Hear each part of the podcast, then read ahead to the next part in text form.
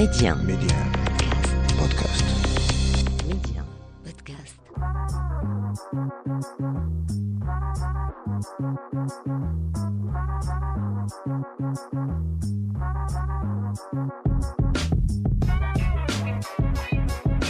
Bienvenue à vous pour ce nouveau numéro de l'Hebdo MC, le rendez-vous taillé sur mesure pour tous les curieux et curieuses. On parle médias, culture et tech avec un focus tout particulier sur le Maroc.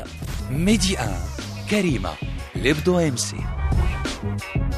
Cette semaine, pour notre interview, on reçoit Khadija Idrissi Janati, spécialiste des relations publiques et de la communication d'influence. On s'intéresse au rôle des médias dans la couverture de faits divers, des faits divers qui traversent les frontières de notre pays et deviennent internationales de par la mobilisation de la société civile. Que faut-il partager et que faut-il au contraire éviter de partager? On en parle cette semaine après le drame survenu aux environs de Chefchaouen où le petit Ryan a passé plus de cinq jours au fond d'un puits, une histoire qui a ému le monde entier. Pour la chronique on parle cette fois de cette info très relayée notamment par les médias anglo-saxons. Il se pourrait que Facebook et Instagram disparaissent du continent européen. Comment et pourquoi? C'est ce qu'on tentera de comprendre ensemble. Et enfin, dernière rubrique, nouvelle édition du journal de l'Hebdo MC, une édition 100% tech. Sinon, en attendant, premier stop. L'interview MC. Et pour notre interview cette semaine, on reçoit Khadija Idrissi Janati, spécialiste des relations publiques et de la communication d'influence. On décrypte ensemble le rôle des médias dans la couverture des faits divers, surtout ceux qui traversent les frontières de notre pays. Khadija Idrissi Janati, bonjour et merci d'avoir accepté mon invitation aujourd'hui. Bonjour, merci de m'avoir invité. Le plaisir est pour moi. Alors, on a tous euh, suivi de très près euh, l'affaire du petit euh, Ryan tombé dans un puits dans le nord du Maroc, dans la région de Chefchaouen, un événement triste et qui a été très médiatisé. Comment, d'après vous, les médias marocains ont géré l'affaire du petit Ryan? Écoutez, euh, bon bah d'abord effectivement c'était euh, c'est un événement tragique euh, que le monde entier a suivi. euh, d'abord au Maroc et puis très rapidement ça s'est répandu dans le monde. Et euh, c'est quand même un événement qui a mobilisé les médias euh, euh, dans le monde entier. La couverture médiatique euh, qui a été euh, réservée euh, à cet événement par euh, les médias marocains, d'ailleurs elle a été lourdement critiquée.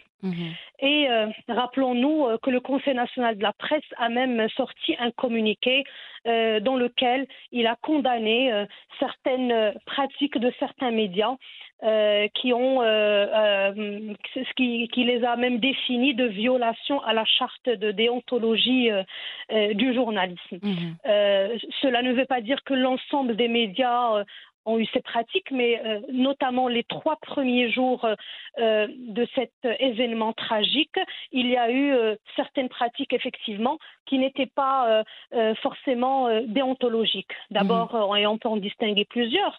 Euh, on a vu d'abord euh, euh, beaucoup de fake news et donc une prolifération d'informations fausses, non vérifiées, qui ont été partagées euh, par des médias, soit par euh, manque de professionnalisme. Nous savons bien la vérification de l'information est, euh, est une des bases euh, du métier de journaliste, ou fait. alors euh, euh, par recherche de clics.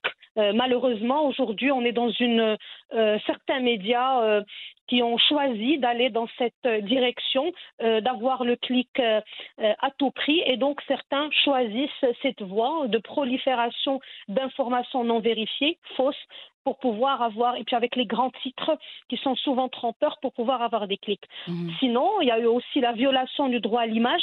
Nous avons vu euh, des images circuler du petit Ryan euh, euh, dans euh, une situation qui ne qui qui n'est pas forcément positive, qui n'est pas forcément disons bonne et donc ça aussi c'était une pratique qui a été remarquée. Les choses ont été gérées au bout d'un moment, mais les trois premiers jours nous avons vu et vécu cela.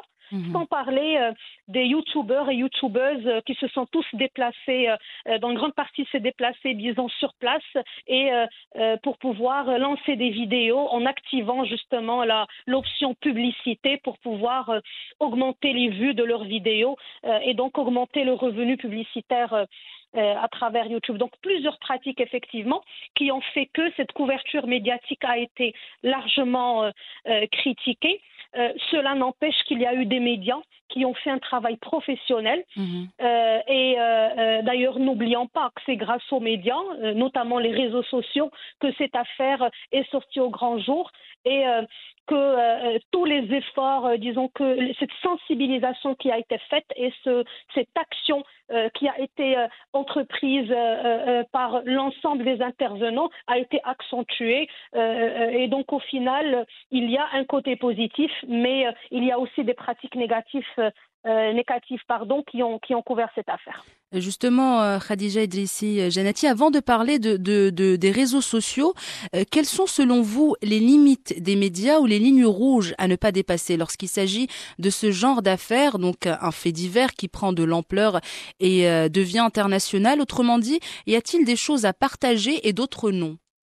Parce qu'on a aussi remarqué, euh, voilà, ces pratiques, euh, comme on vient d'en parler. Est-ce que le, citoyen doit tout savoir euh, ou pas? Alors justement, moi je pense à un moment, il faut juste back to basics. Il faut mhm. revenir aux bases. Quelles mhm. sont les bases du métier du journalisme? Quel est le rôle d'un journaliste ou d'un média? Le rôle premier d'un journaliste ou d'un média, c'est de euh, communiquer l'information à une certaine audience et l'information qui intéresse cette audience. Mhm. C'est pour cela que euh, depuis euh, toujours, nous avons des médias généralistes et des médias spécifiques thématique parce que un journaliste ou un média euh, a une mission de euh, euh, donner l'information. donner l'information est une mission, mais c'est aussi une responsabilité. comment donner cette information dans le fond et dans la forme, à qui l'adresser, et puis jusqu'où on peut aller dans, dans cette communication. Bien mhm. sûr, on parle du traitement médiatique. Le, ah, il y a aussi euh, euh, le côté international que vous avez évoqué et qui fait qu'effectivement, à un moment, un média doit avoir une, une, une position justement euh, de réserve mhm. dans laquelle il doit s'interdire de diffuser des informations erronées, surtout lorsqu'elles peuvent toucher à l'image du pays ou lorsqu'elles peuvent toucher à les, les, des personnes, la, disons la dignité de personnes qui sont concernées par une information euh, ou une actualité, surtout quand elle n'est pas vérifiée et quand elle n'est pas publique. Mhm. Donc dire euh, s'il y a des limites, euh, je pense qu'il y a des limites et je pense qu'il n'y a personne mieux que le journaliste ou la journaliste eux-mêmes pour pouvoir définir ces limites. Euh, ça fait partie des choses qui sont enseignées dans les écoles euh, de journalisme, mais cela ouvre le débat sur euh, finalement est-ce que tous les journalistes qui pratiquent aujourd'hui dans des médias ont été dans des écoles de journalisme? Est-ce qu'ils sont tous, ils ont tous eu ce parcours-là qui permet de comprendre et d'être conscient de la responsabilité d'un journaliste dans ce qu'il rédige ou ce qu'il écrit. Mhm. Et on vient de parler euh, brièvement des réseaux sociaux et de leur du rôle important euh, qu'ils ont joué justement dans cette affaire, dans l'affaire du petit Ryan. Ils ont été le point de départ et de partage, ce qui a permis à, l'histoire de ce petit garçon de se faire connaître. Un canal de communication, donc on le sait, les réseaux sociaux à double tranchant, puisqu'on a vu euh, plus que plusieurs justement ont profité de, cette affaire dans le but pur et simple de générer des vues et des likes et la propagation justement de fake news. Comment peut-on, d'après vous, trouver un certain équilibre entre les réseaux sociaux et médias traditionnels, le but commun étant de, de partager l'information alors, je pense que autant sur les médias traditionnels, on peut avoir des instances. Donc, on a parlé du Conseil national mhm. euh, de la presse. Donc, on peut avoir des instances, on peut avoir une réglementation euh, et on peut avoir, euh, et puis le code de, de la presse, un cadre juridique qui réglemente le métier de journaliste et la pratique de ce métier dans notre pays. Les réseaux sociaux, c'est un, c'est un tout autre contexte où justement, il n'y a pas de garde-fou, il n'y a pas de règles, mhm. il n'y a pas de cadre juridique, et donc euh, il va falloir compter uniquement sur l'éthique euh, euh, des personnes qui partagent ces informations. Malheureusement, vous l'avez bien dit, il y a eu cette course au clic. On a vu le, un communiqué de, de, de, la province de Shaoun qui parle de l'existence de pages sur les réseaux sociaux qui ont lancé des campagnes de collecte de dons au profit de la famille du petit Ryan, mais dont la famille n'est pas du tout au courant. Mhm. Et donc, il y a aussi, euh, là aussi, on parle non seulement de fake news, mais d'escroquerie également. Et donc, le débat sur les réseaux sociaux et la capacité de n'importe quelle institution à cadrer ces réseaux sociaux ou avoir un, un, contrôle sur leur contenu, justement, euh, aujourd'hui, il n'y a pas de mécanisme. Il y a les possibilités de signaler, mais ça, ça peut se passer pour des, euh, pour des, euh, disons, des individus. il y a quelques associations sur certaines thématiques qui se sont rapprochées de ces médias sociaux et qui ont pu avoir un statut particulier qui leur permet, une, en signalant une seule fois en tant qu'association un compte qu'il est supprimé. Mhm. on a vu ça en France, par exemple, euh, les enfants qui sont victimes d'harcèlement, euh, cyberharcèlement, il y a une association qui s'est constituée et donc qui s'est rapprochée des différents médias sociaux, que ce soit Facebook ou TikTok ou Instagram, et donc ils ont euh, ce poids vis-à-vis de ces opérateurs pour pouvoir le faire, mais malheureusement, ça reste des cas très isolés et donc euh, l'usage euh, des réseaux sociaux, le seul remède qu'on peut y avoir aujourd'hui, ou la seule manière de limiter euh, les mots et, les dégâts que ça peut faire, c'est de mhm. faire beaucoup de sensibilisation, beaucoup d'explications aux utilisateurs et utilisatrices de ces réseaux sociaux. Expliquer qu'une information erronée euh, euh, elle peut engendrer euh, des, des, des disons, des conséquences négatives, non seulement dans le monde virtuel, mais aussi dans le monde réel. Exactement. on a eu des cas au Maroc où des personnes qui ont partagé des informations erronées, diffamation sur des réseaux sociaux, ont été interpellées par la justice. Mhm. Et, et, et, donc aujourd'hui, je pense que l'arsenal juridique est en train d'évoluer en prenant en compte considération ce nouveau euh, ces nouveaux canaux de communication qui euh, sont dans toutes les maisons aujourd'hui. Euh, et donc cette mise à niveau, cette adaptation de notre cadre juridique va certainement aider à limiter les dégâts, mais on ne pourra jamais les contrôler parce que ça va toujours échapper aux autorités qui ont une compétence. Voilà, exactement. On peut limiter euh, les dégâts, mais on ne peut pas justement éradiquer carrément, euh, carrément ce, fléau. Alors, est-ce que selon vous, cette histoire a pris de l'ampleur grâce aux réseaux sociaux? Écoutez, clairement, mmh. euh, clairement, les réseaux sociaux ont joué un très grand rôle dans la dimension que cette affaire a prise. D'abord, c'est sur les réseaux sociaux que l'affaire a éclaté, que tout le monde a pris connaissance de l'événement, et puis euh, le fait d'avoir suivi euh, euh, l'intervention des, des, des, secouristes. disons, des secouristes absolument, mhm. des différentes, euh, des différents responsables, des différentes institutions qui se sont engagées euh, dans cette, cette opération de sauvetage, toute l'explication qui a été apportée. Vous avez certainement vu les schémas qui ont circulé pour expliquer la méthode euh, qu'on est en train d'utiliser pour creuser verticalement puis horizontalement. Pourquoi? Donc il, il, y a eu aussi, il y a eu beaucoup de bons dans, dans la communication qui a été faite à travers les réseaux sociaux, il y avait de, c'était didactique euh, par moment. Ce n'était pas uniquement euh, justement du fake news. Mhm. Ça a permis aussi euh, de valoriser quelque part le travail et l'engagement des, des, secouristes. en montrant, en expliquant leur approche. bien sûr, ça a ouvert la porte à plusieurs critiques. On le dit euh, généralement, on le disait dans les matchs de foot que le Maroc, entre 36 millions d'habitants, c'est 36 millions d'entraîneurs. Hmm. Euh, pour l'équipe nationale, ben, c'était pareil. Tout le monde s'est improvisé. Euh, c'est vrai, expert. géologue, et tout le monde a commencé à analyser la méthode qui a été suivie et donner son avis, mais ça a au moins le mérite d'avoir vulgarisé cela, expliqué et légitimé la méthode qui a été choisie par les secouristes. Hmm ça a aussi permis euh, de euh, laisser euh, les gens, enfin tout le monde connecté sensibilisé et ça a donné effectivement une ampleur internationale. On ne parle pas de décès ou pas, ça c'est bidouah. Personne ne peut parler du sort du petit, mais on parle de la gestion de cette crise importante où une vie humaine est, en jeu. Et pas Mhm. uniquement une seule vie humaine. C'est tous les secouristes qui, qui se sont mis en situation de grand danger pour pouvoir sauver un petit. Maintenant, je dois avouer que quand on voit la phrase qui, a- qui est sortie dans plusieurs médias euh, en disant que le Maroc a fait bouger une montagne pour sauver euh, Mhm.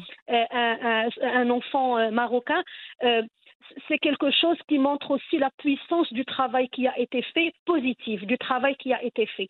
Euh, les médias internationaux n'ont pas critiqué la, méthodologie, n'ont pas critiqué l'approche. Au contraire. au contraire. Mhm. Tout le monde a salué l'approche, l'initiative et a salué l'engagement. Et euh, ça a même été euh, cité. J'ai écouté un discours. Du pape euh, Mhm. qui euh, louait justement les efforts du Maroc. Dans plusieurs euh, pays arabes, on- nous avons reçu des messages, le Maroc a reçu des messages de félici- félicitations et de Et condoléances de condoléances, exactement. Bien sûr, Mm. suite à, à- à- à cet événement. Et donc, clairement, les réseaux sociaux ont permis euh, de donner une certaine ampleur euh, à cette affaire qui était clairement à double tranchant, mais je pense de manière très objective que la gestion de la crise sur le, sur le, c'est-à-dire sur le terrain, la manière avec laquelle l'opération de sauvetage a été gérée euh, euh, euh, a été bien réfléchie sur un plan technique. Mhm. Exactement. Et enfin, Khadija Drissi Janati, quand un événement pareil se produit, donc dans le pays, euh, quel est euh, le rôle joué par les médias? Comment doivent-ils réagir dès le début, surtout quand il s'agit euh, d'une affaire portée par la par la société civile. Alors, je, je pense que les médias ont une lourde responsabilité, mais je pense qu'il n'y a pas que les médias qui ont une lourde responsabilité Mhm. sur euh, des euh, sujets ou des affaires comme celle-ci, euh, où des vies humaines sont en jeu et où une situation très compliquée est en train de se passer. Je pense que les autorités ont un vrai rôle à jouer. Mhm. Et d'ailleurs, je pense que euh, les trois premiers jours, si on a vu euh, que les, certains médias faisaient un petit peu n'importe quoi, c'est parce qu'il n'y a pas eu de process qui a été mis en place. Il n'y a pas eu de structure de gestion de la communication et donc pas de cellule de crise, pas d'approche de gestion de communication, en tout cas qui a été visible. Mhm. Ce n'est qu'au bout de trois jours qu'un porte-parole a été nommé, qu'un espace a été dédié aux chaînes officielles euh, nationales et c'est elle qui retransmettait euh, vers euh, les médias internationaux. On a suivi des directs qui ont, qui ont été faits sur le Jazeera, par exemple, qui prenaient ces images de l'une des chaînes télévision nationales. Mhm. Euh, Et donc, euh, il y a aussi cet aspect organisation qui incombe aux autorités.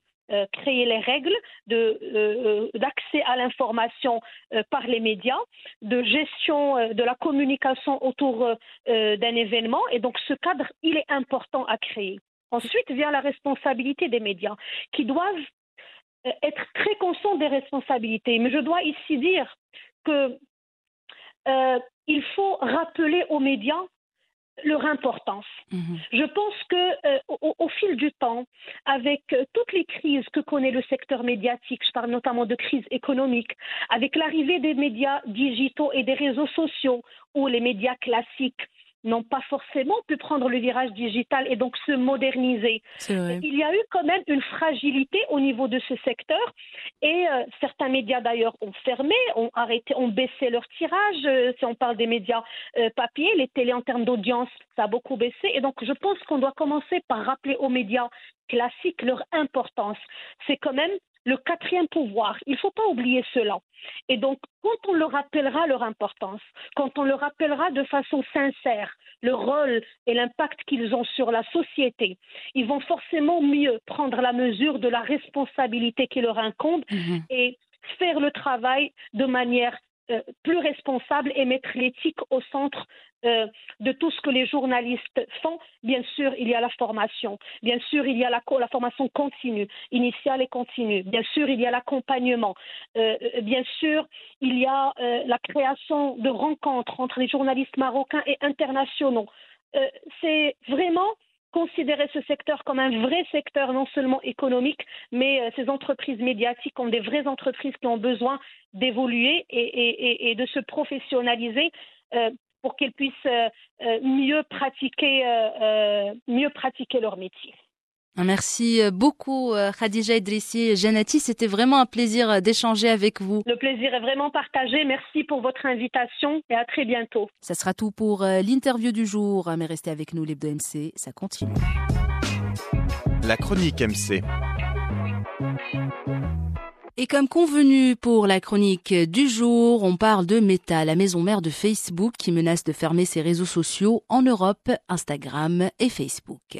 Mark Zuckerberg, le patron de Meta, a menacé l'Europe de fermer, d'interdire Facebook et Instagram. Vous avez pas mal réagi sur le sujet et on s'est dit que ça pouvait être sympa de faire une vidéo actualité. La question qu'on se pose, c'est pourquoi? Parce qu'apparemment, c'est impossible de stocker les données des utilisateurs du vieux continent sur des serveurs américains. Cette décision provient du rapport annuel à l'US Securities and Exchange Commission. Le réseau social de Mark Zuckerberg a peur de devoir se conformer à la réglementation européenne de la protection des données, beaucoup moins souple que sa version américaine, qui lui imposerait de stocker les données des utilisateurs de l'Union européenne sur place. Pour la petite histoire, Meta était protégé par le Privacy Shield, accord sur les données personnelles signé entre l'Union européenne et les États-Unis. Cet accord a été annulé en 2020 par la Cour de justice européenne qui juge que les données des utilisateurs sont moins bien protégées au pays de l'oncle Sam que sur le continent européen. Congratulations on becoming an alpha tester for Metaverse.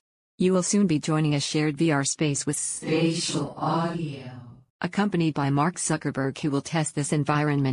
Alors est-ce que le patron de Facebook cédera à la panique? D'après plusieurs médias anglo-saxons, c'est un scénario qui peut éventuellement se concrétiser. On le sait, ce n'est une surprise pour personne. Le groupe Meta à sa tête Facebook passe depuis un bon moment par une mauvaise phase et fait face à la crise la plus importante de son histoire. Des utilisateurs qui migrent vers d'autres plateformes, des accusations de ciblage publicitaire et j'en passe. Peut-être sommes-nous en train d'assister à une tentative de passer à l'offensive. Comment justifier cette offensive?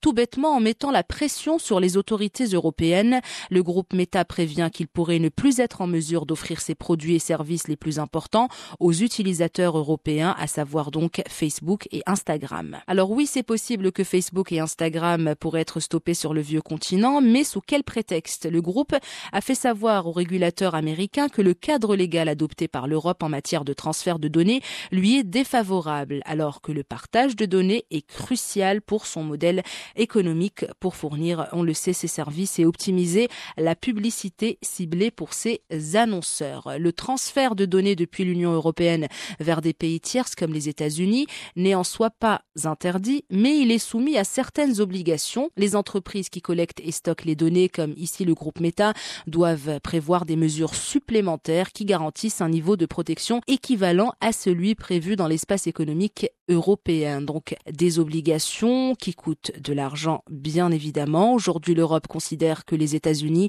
n'offrent pas de garantie suffisante. On en saura sûrement un peu plus dans les prochains jours. Affaire donc à suivre de très très près. Ça sera tout pour la chronique du jour, mais restez avec nous pour la suite de l'Hebdo MC. Le journal MC. Et on démarre cette édition du journal de l'Hebdo MC avec cette info sur l'oiseau bleu de Twitter. Pourquoi on en parle? Parce que le bouton Je n'aime pas va être déployé pour tous les utilisateurs. Avant, la fonctionnalité Je n'aime pas qui était disponible pour un groupe restreint de tweetos dans un nombre limité de pays, la plateforme prévoit maintenant d'étendre cette fonctionnalité aux utilisateurs d'iOS et Android et devrait être visible par tous. Dans un premier temps, lors de ces tests, Twitter a proposé les boutons flèche levée et flèche baissée pour vérifier lequel était le plus apprécié par les utilisateurs et pour quel contenu. Cette expérience a également révélé que le downvote est le moyen le plus fréquemment utilisé par les gens pour signaler le contenu qu'ils ne veulent pas voir. L'expérience a révélé également que la plupart des personnes utilisaient le bouton downvote lorsqu'elles trouvaient un tweet offensant, non pertinent ou les deux. Dans un premier temps, le bouton de vote négatif ne sera disponible que sur la version de bureau de Twitter, mais d'après la plateforme, son déploiement sur iOS et Android suivra très rapidement. Notre deuxième info concerne le moteur de recherche Google Chrome. Google Chrome qui se fait une beauté en changeant de logo, un changement qui n'a pas eu lieu depuis 2014. Un changement de look très discret quand même. Si on ne fait pas très attention, on peut ne pas le remarquer. Tout ce qui s'est passé, c'est que l'icône a été simplifiée, les ombres enlevées et les couleurs vivifiées. Les couleurs vert et rouge ont notamment été repensées pour mieux s'accorder l'une avec l'autre. Et enfin, dernière info sur Instagram, le réseau social au Polaroid étudierait la possibilité de créer des Reels plus longs. Sur la plateforme, les Reels permettent de créer des vidéos à partager avec des amis ou n'importe quelle autre personne. À l'origine, les Reels avaient une limite de temps de 15 secondes qui a ensuite été doublée à 30 secondes, puis quadruplée. Depuis juillet dernier, les utilisateurs d'Instagram peuvent créer des Reels d'une durée maximale de 60 secondes, mais dans un avenir proche, les utilisateurs pourraient être en mesure de tourner des vidéos de 90 secondes ou d'une minute et demie. À titre de comparaison pour la route, TikTok permet déjà aux utilisateurs de tourner des vidéos beaucoup plus longues. En juillet de l'année dernière, la plateforme a augmenté sa limite de 60 secondes à 3 minutes. Alors, faut suivre le rythme pour être à la page. C'est ainsi que se referme cette édition du journal de l'Hebdo MC, que se referme également ce numéro de l'Hebdo MC. Merci d'avoir partagé ce moment avec nous. Merci pour votre fidélité. En attendant de vous retrouver la semaine prochaine pour un nouveau numéro. Prenez